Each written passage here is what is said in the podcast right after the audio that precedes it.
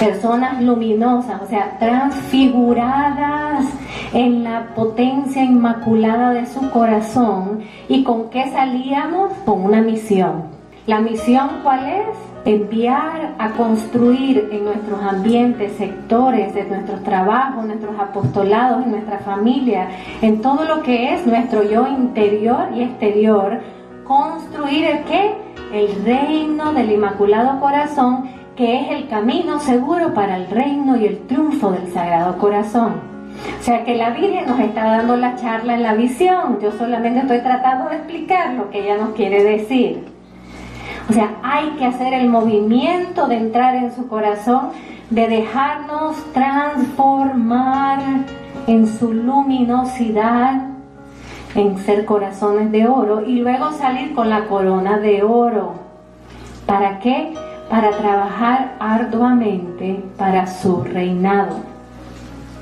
Hasta el final de los tiempos, la obra de salvación debe continuar. ¿Y con quiénes continúa? ¿Con quiénes se va escribiendo esa historia de salvación que no se le cierra el capítulo hasta el final de los tiempos? Se va escribiendo con aquellos hombres y mujeres que se tomaron en serio su santidad, aquellos hombres y mujeres que a través de las diferentes generaciones se van convirtiendo en ecos del fiat de María en la historia.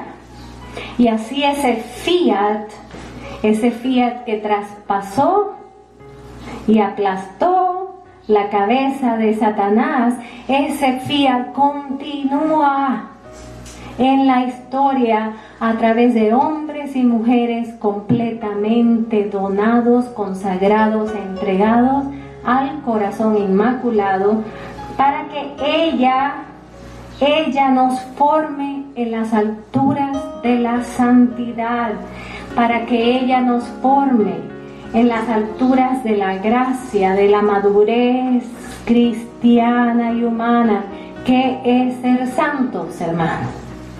Es alcanzar la estatura de Cristo, la madurez, la auténtica madurez cristiana y humana. Y así ella nos va haciendo sus hijos, sus siervos, sus discípulos, sus apóstoles y sus misioneros para disponernos en todo y con todo a construir el reino de Cristo.